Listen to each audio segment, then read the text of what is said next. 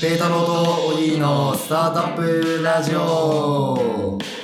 はい、私、パイロットボートのペータローです。私、えースクルバのオギーでございます。はい、この番組はパイロットボートのペータローと工場渋谷のオギーがスピーカーのポッドキャストです。パイロットボートが運営しているスタートアップ界隈初心者向けオンラインサロンパイロットボートサロンで紹介したコンテンツやスピーカーが先週あったことなどを話題にしています。はい。本日が19日6月の19日。はい、火曜日ということで、はい本日はですね、ゲストにお越しいただいております。イエーイよろしくお願いします。工場渋谷のベベさんです。はい、ベベです。よろしくお願いしま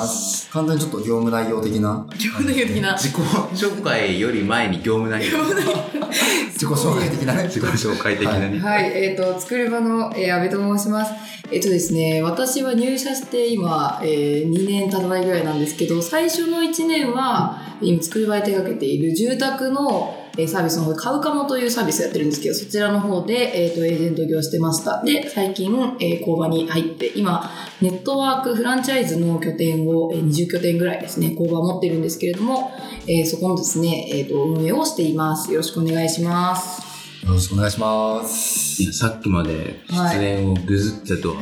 はい。思えないほどスラスラと、ぐずってないはい。僕らもうかれこれ60回ぐらいやってますけそうですよ ど、ねな誰よりもスラスラ来ましたね。こんなスラスラ言えたこと一回もないですよ 緊張したですね、これね。さっきまでちょっと大丈夫かなと思って。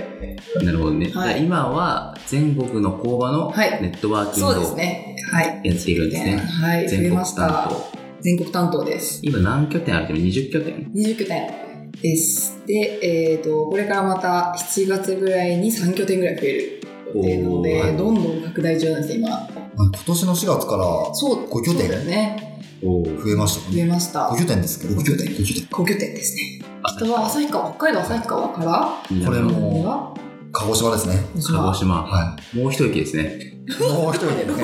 沖縄までね。沖縄まで行けばはい。で入った時は買うかもにそうですね、はい入った時は最初買うかも、えーっていうサービスを今やっていてそっカちウカのモップどういうサービスか教えてもらっても、おスラスラ教えてもらってもいいですスかラスラですか、実はですねあのまあすごい簡単に言うとあの中古の、えーリノベーションで今多分すごい話題になってきてると思うんですけどリノベーションの、えー物件を売ってる、まあ、再販事業をやっうてんうんるチームなんですね、で、えー、としかもエリアを今東京都内に限定してるんですようん。おーはい、で実は、えー、と東京都内に今あるマンションの棟数って5万3000ぐらいあるんでめすよっちゃありますね。めっちゃあるんですよで、あのーもうだいぶ、まあ、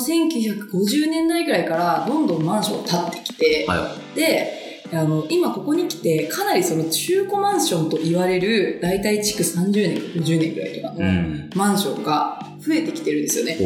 ーでそうなってくるとなかなかその中古っていうレッテルが貼られちゃうと、うんまあ、そのままね誰かに引き継ぐにしてもなんかちょっとこう付加価値がないと売れないんじゃないかなっうて感んじです、ねそうそう日本そはうずっと新築市場主義そうなんですよそうですよはねい。なんかヨーロッパとかだとね、あの、まあ、地震がないからみたいな、あーあのよく聞きますけど、そうそうそうそうそう結構中古が多いんですよね。うんうんちょっと具体的な数字用意しないとわかんない。そうだねそうそうなのでそんなその中古増えてきた中古マンションをでもね中古マンションってやっぱ40年とか50年とか経ってるだけあって、うんやっぱ歴史とうんか、もう耐久性とかすごいいいわけですよ、ああ、なるほど。昔に建てられたものほどしかも最初になんか選べるどこを選んでもいいよっていう状態に立ってるからすごい立地良かったりするわけですねああ、なるほどね。そうなんか今ちょっと新築建てたりもってやっぱりちょっと追いやられつつあって、うんなんか狭く細長いやつとか多いんですそうよですよね。ね動向はみたいなだけどそういう価値あるマンションを、まあ、ちゃんとみんなに届けてあの適正に売っていきましょうというところで、まあ、中をリノベーションするっていうところにキーワードを置いてこのサービスを運用してるっていう感じですねなるほどね。はいい、いい物件悪い物件ってあるじゃないですあか確かるあにるなんかそれの見極め方とかおーなんかプロとしてなんかどういうとこ見てるのかみたいな話もなんか言えないかもしれないですけどちょちょそもそちょっもいい物件悪い物件とは、はいまあ、もちろんね人にはよると思うんですけど、はいうんうん誰にとっても悪いいいみたいなのあるじゃないですかそうですねそうですね確かでこれは実は、まあ、ちょっと分かんないところはやっぱりその隣人が誰かとかそういう細かいところはちょっと分かんないんですよ、あーはいはなんですけど結構外から見ても一発で分かるのは、えっとまず管理体制に管理体制管理体こ見るんですねそう。管理体制。はい、でそれはすごいこう各所に見られて例えば駐車場とかがなんかちゃんと整まあ、車1台取ってもどういう車止まってるのかみたいなところで中の人の様子とか見れるんですけどあめっちゃベンツばっかなるほど。そうそうそうそうそうはいとかさっきの話で言うとあの中の人がどういう話か人かみたいな話になっちゃうんですけどちょっと自転車がすごいなんかこうお子様用のなんかこう椅子とかついてると、はいはいはいやっぱファミリー層多いのかなとかなるほっどていうのはね、わかるんですよね。で、ちょっと隣人がとかってわかるんないですけど、その辺はまだ、こう、精査できるっていうのと、はいあとは、エントランス、やっぱりそのね、面構えと言ったらあれですけど、あーマンションの顔はエントランスなんで、一そこ方がどれぐらい、こう、綺麗にされてるかっていうところがめちゃくちゃ重要で、で、それが結構その管理体制全体とかにもつながってくるんですけど、はいうーんそう、あのー今、マンションを、まあ、選ぶときに、結構そのなんだろうな作りがしっかりしてるかどうかみたいなのも外から見て、まあ、ある程度わかるし、はいあとはあの資料としてちゃんとこう大規模修繕みたいなのが行われてるかとかっていうのは普通に今誰でも鑑定とかで取れるわけですよね。。あ取れるんです取れる取れる。へー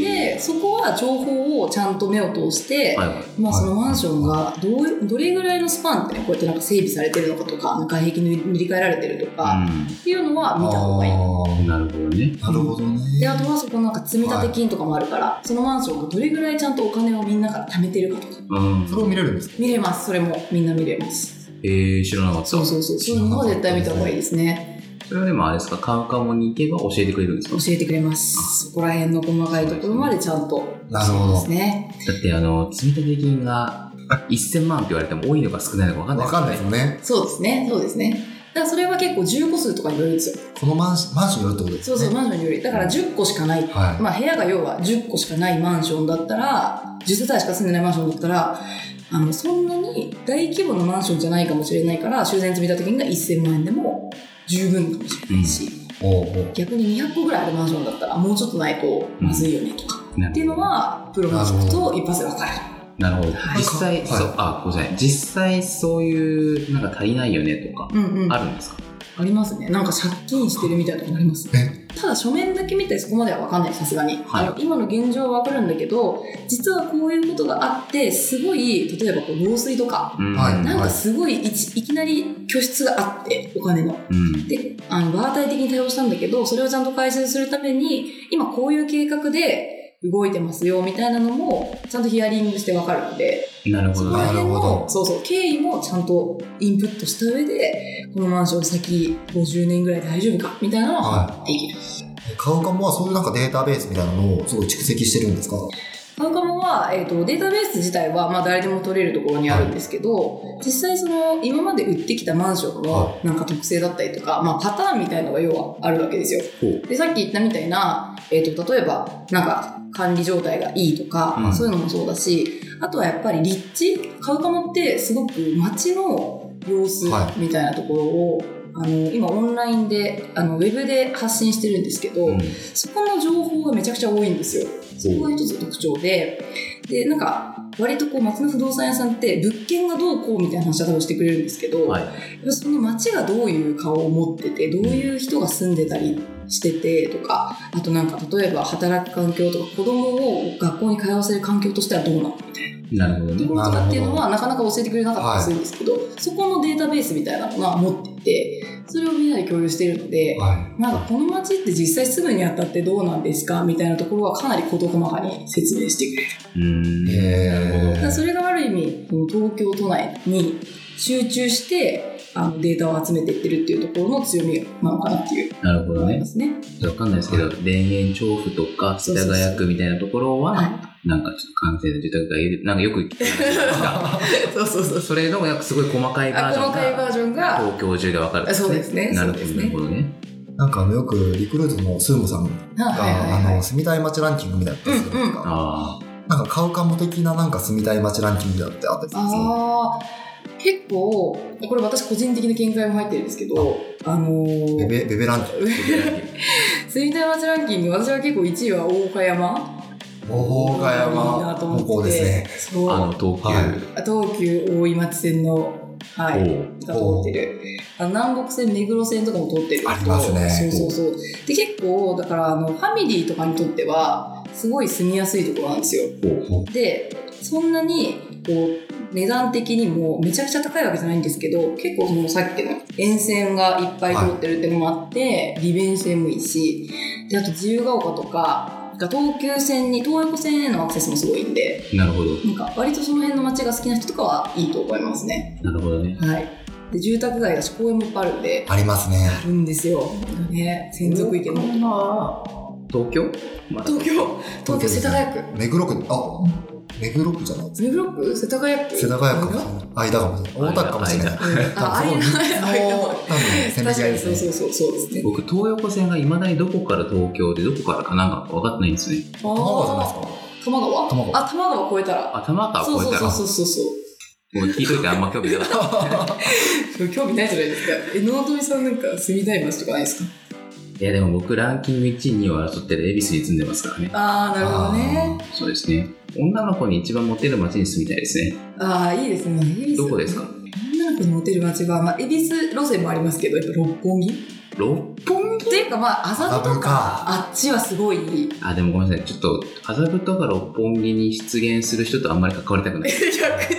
あ、そういうモテじゃないってことですね。あそうなんだモテたい女の子のそのなんかカテゴリーが違ったそうですね。あでそうするとあれですね、そういう街に行けってことですね。あね それが一番早いってことですねそそううですねいう女の子に出会いじたゃあ、かっ恵た比ら寿にいればいいってことですね。そうですねはい。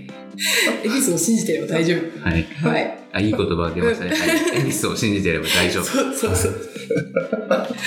っぱりその街に愛着を持つということがその街を住みこなすことの一番の大事なポイントだと思いますあ、いいこと言いまし言たね。われましたね。というわけで本日はですね、はい。ゆくなにお越しいただいたんですけど、もう話尽きないので、しはい。これ次回もしもしですね。っかり持ち越しですね。あの、いい物件、悪い物件の次に行きたいですもんね。か顔が戻ったこの物件やばいみたいな。そうで全然すそっちね。のコーナー行かなかっ全然時間足りなかったですね。たははいい。というわけで、はいはい本日はこの辺でお別れしたいと思います。明日もぜひはいお聞きください。はい。それでは皆さん、さようなさようらなら。さよなら。